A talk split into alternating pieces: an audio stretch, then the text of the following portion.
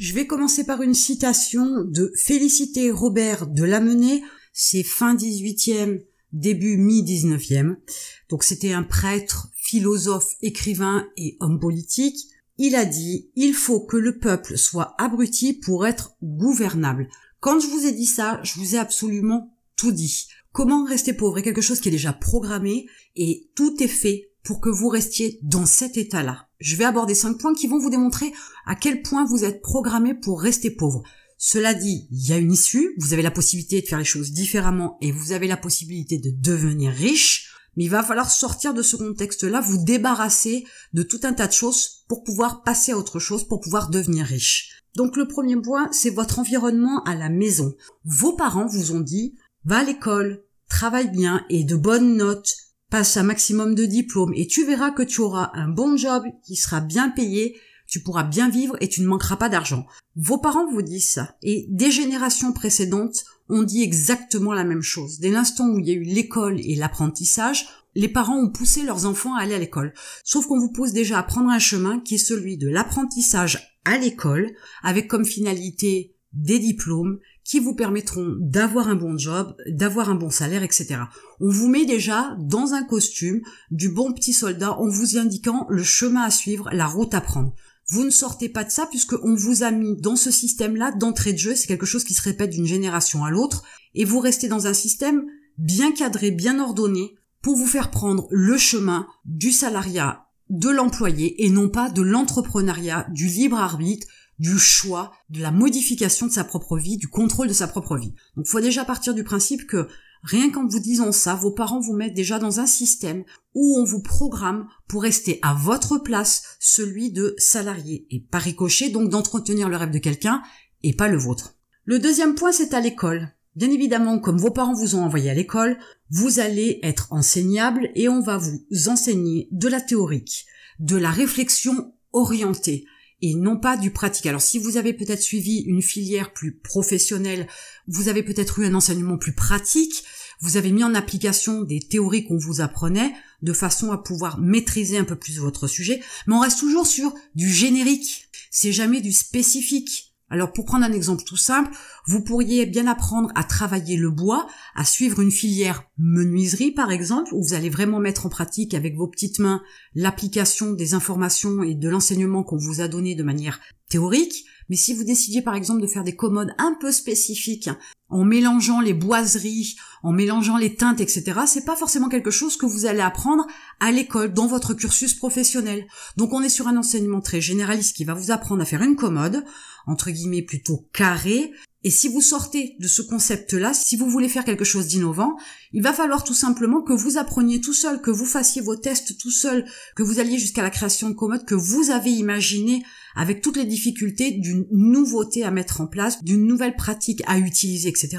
Et cette partie-là, on ne vous l'apprend pas à l'école, on reste très générique, très global. Là aussi, on vous maintient dans un système où on vous laisse à votre place parce que seuls les visionnaires, seuls ceux qui osent vont être ceux qui gèrent, ceux qui maîtrisent, ceux qui gagnent de l'argent, ceux qui innovent, ceux qui grandissent, ceux qui créent. Vous, on vous demande d'apprendre à faire de la menuiserie, à faire une commode comme on vous l'a indiqué, et on ne vous apprend pas plus que ça. Une fois de plus, vous êtes conditionné à rester à votre place. Pour le troisième point, c'est vos premiers pas dans la vie active. Vous avez l'âge de travailler et vous décidez d'avoir un job pour l'été. Qu'est-ce qui va se passer? Qu'est-ce que vous allez faire? Tout simplement, vous allez faire un petit CV, une lettre de motivation que vous allez envoyer à des entreprises qui sont susceptibles de prendre des jeunes en emploi d'été uniquement. Ou peut-être que vous allez les démarcher directement, ou peut-être que vous allez faire marcher le bouche à oreille. Mais qu'est-ce que vous allez faire? Dans vos premiers pas, vous allez tout de suite rentrer dans un système où vous cherchez à être salarié. Et une fois de plus, vous endossez votre costume de bon petit soldat en rentrant directement dans le système en étant salarié employé d'une entreprise. Je vais essayer quand même de vous donner quelques pistes pour sortir de ce système-là, mais on va d'abord aborder les deux derniers points qui sont ensuite vos besoins quand vous êtes dans la vie active, donc vous êtes déjà salarié, bon petit soldat avec votre petit costume, et vous avez décidé, parce qu'on vous l'a indiqué, qu'il vous faut un toit, donc vous allez éventuellement louer un appartement, mais vous allez dans vos projets mettre l'achat d'une maison, voire l'achat d'une voiture. Et qu'est-ce qui va se passer? Tout simplement, vous allez vouloir faire un crédit, et ce crédit, est soumis à une première chose importante, c'est le fait que vous ayez un gain d'argent, une rentrée d'argent, un revenu, un salaire tous les mois pour pouvoir assurer le paiement de votre crédit.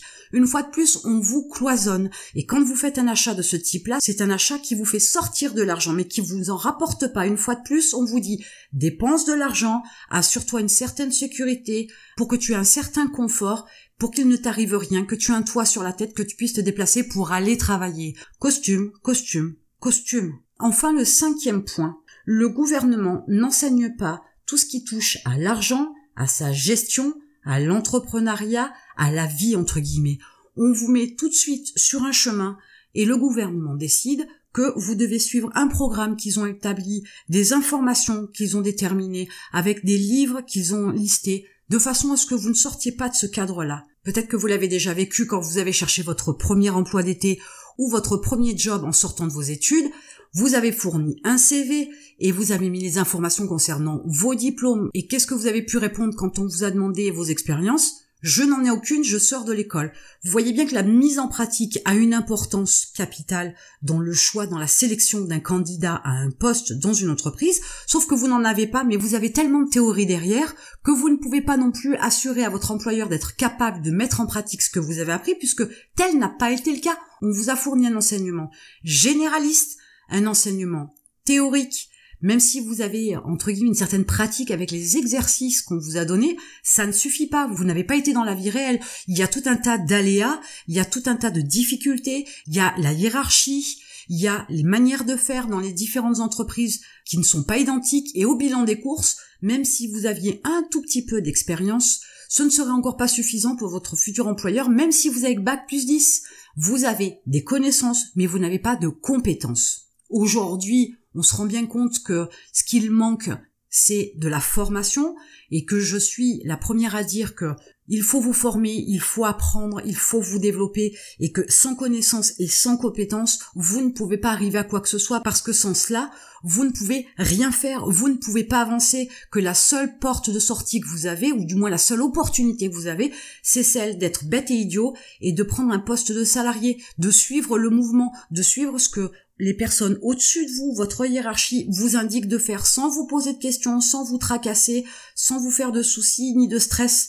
Et c'est pas forcément cette solution-là qui va vous permettre d'être riche. Par contre, c'est cette solution-là qui va vous permettre de rester pauvre. Ensuite, j'aurai une autre citation, celle de Catherine II de Russie qui disait L'ignorance du peuple nous garantit sa soumission. S'il y avait trop de gens intelligents dans un pays, il y aurait beaucoup de difficultés pour le gouvernement à gouverner un peuple qui a trop d'infos, trop de connaissances, trop de savoir, parce qu'on ne peut plus le diriger comme on souhaite. C'est l'ignorance qui permet de jouer, de gouverner, de mener, de diriger, de contrôler.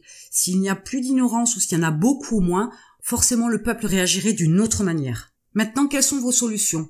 Tout d'abord, n'oubliez pas que c'est pas parce que vos parents vous ont indiqué un chemin que c'est le seul chemin qui existe. Vous devez vous ouvrir l'esprit, vous devez apprendre, découvrir autre chose, apprendre les choses qui vous intéressent et mettre en pratique ce que vous apprenez, sinon ça n'a aucun intérêt, mais cherchez à voir autre chose que ce que vos parents vous ont appris ou vous ont dit qu'il fallait faire. Ils n'ont pas forcément la parole juste, ils n'ont pas forcément les bonnes informations, ils n'ont pas forcément les bonnes connaissances. Et il vous faut donc aussi apprendre des choses beaucoup plus intéressantes pour vous, ciblez ce que vous voulez apprendre, mettez-le en pratique, utilisez vos mains, votre cerveau, votre imagination pour pouvoir développer aussi vos connaissances, pour pouvoir trouver d'autres chemins de travers, ça c'est important. Quant au fait d'aller chercher un job, ne cherchez pas forcément un job, essayez de créer une activité, même si c'est sur une activité qui vous plaît un peu moins que ce que vous voulez faire au départ, mais c'est toujours une première démarche dans l'entrepreneuriat,